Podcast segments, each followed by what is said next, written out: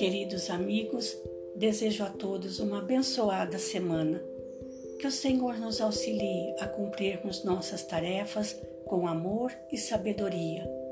E para iniciar, nesta segunda-feira, temos uma linda lição no capítulo 33, denominada O Apelo Divino, na qual Jesus exalta a necessidade da piedade para armazenar amor no coração, para vencer a batalha da luz contra as sombras, do bem contra o mal.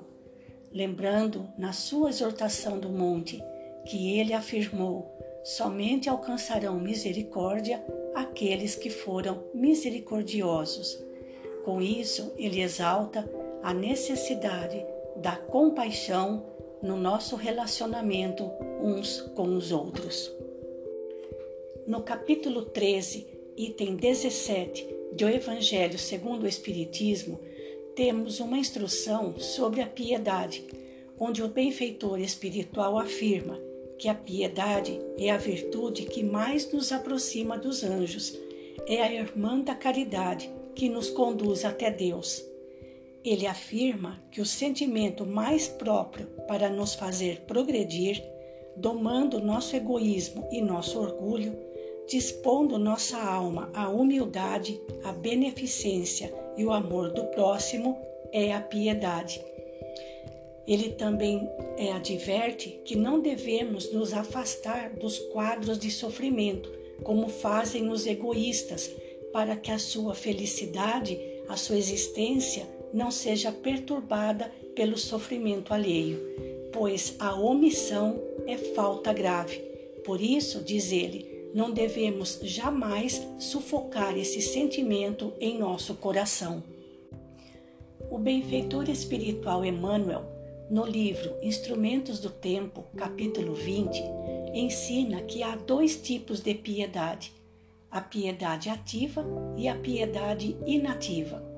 Ensina ele que a piedade inativa é aquela na qual apenas ficamos lamentando os males do próximo com a boca, mas guardando os braços cruzados em repouso, sem nada fazer diante do sofrimento alheio, que nos convoca constantemente ao auxílio, à fraternidade e à cooperação.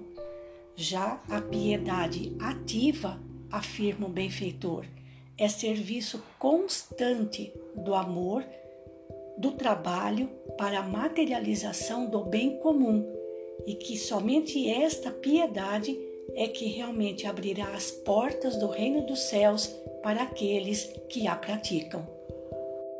Emmanuel também tem uma linda mensagem no livro Palavras de Vida Eterna, capítulo 69, denominada Na Luz da Compaixão, onde ele afirma: Deixa que a luz da compaixão te clareie a rota para que a sombra não te envolva.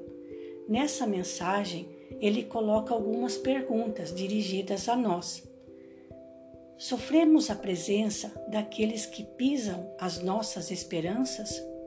Convivemos com aqueles que constantemente ironizam a nossa palavra? Sofremos o assalto daqueles que nos perturbam e perseguem? E o benfeitor recomenda: compaixão para todos eles.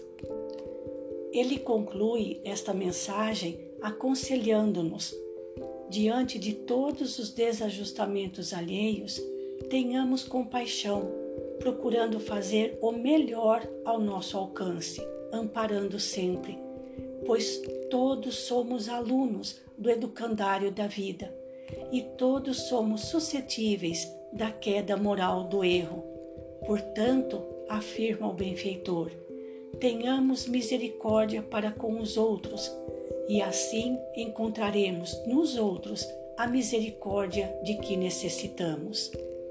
Que ao longo desta semana guardemos em nosso coração esta doce virtude, a piedade. Fiquemos com Deus e até amanhã.